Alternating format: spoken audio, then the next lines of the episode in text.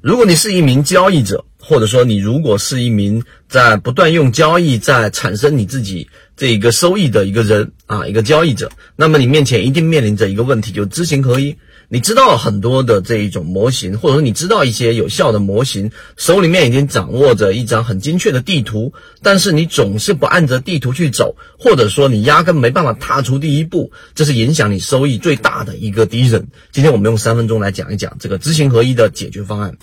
第一个，知行合一，我们提出的第一个。解决方案或者说一个方向，就是我们说的王阳明的这个阳明心学。阳明心学一直在围绕着我们所说的这一个知行合一这个话题。他所提到的就是我们说的心即理啊。那也就是说，我们所去做到知行合一最关键的因素，就是要跟随我们内心的这个良知啊。那这个良知呢，我们后面会沿用的这个话题往下去说。而我们五月份给大家去做的整个航线的主要要突破的这个方向，进化的这个。模块就是我们所说的要解决刚才我说的知行合一的问题的，就是一个关键词叫做所罗门悖论。所罗门悖论，我们先简单交代一下背景啊。所罗门这一个犹太国犹太王国的这个国王是一个非常智慧的人，所有人都遇到问题都会找所罗门，并且也都会得到最智慧的一个解决方案，并且都能把问题给解决。所以当时就流传这样一句话：如果遇到问题，就去问问所罗门吧。那这个是所罗门，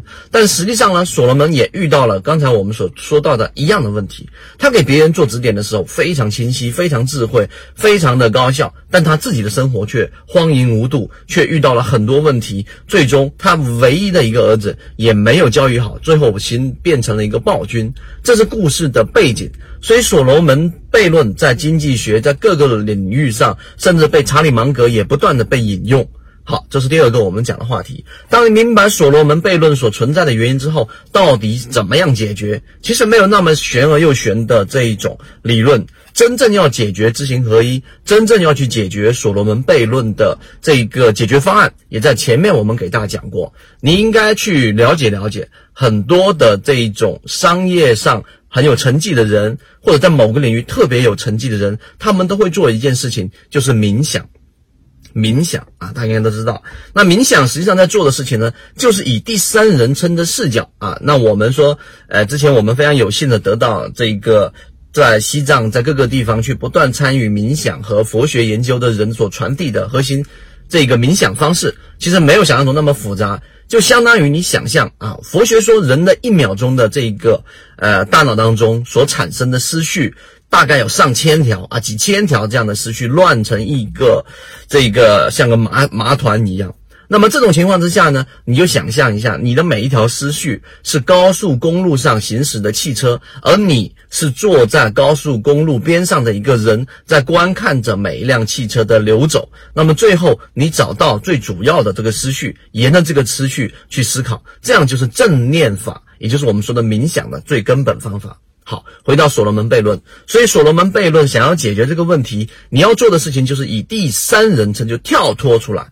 不要在自己的第一视角去看待这个问题。所罗门给别人去做建议很聪明，但自己人生过不好。很多人在给别人做指点的时候，但自己交易做的不好，对吧？很多人说的标的自己涨得很好，但自己却没有去做操作，都是基于这个原因，因为你是以第一人称自己去关注这个问题。但当你跳脱出来的时候，那么这种情况问题就会大大的改善。在正念法里面，我们给大家讲过，当你开始以刚才我们说的这种外部视角去观测自己的这种行为的时候，这个问题基本上就已经解决了一大半。所以这个就是我们说所罗门悖论的最根本的这个法则解决的方案。那当然讲到这里就没有这个达到最深处。最深处就是我们需要有具体的这一种方案、具体的步骤、具体实施的这一种内容，能够让我们以第三人称视角，因为毕竟不是每个人都能有十年、二十年、三十年坐禅冥想的这种经验所达到的这种心流状态，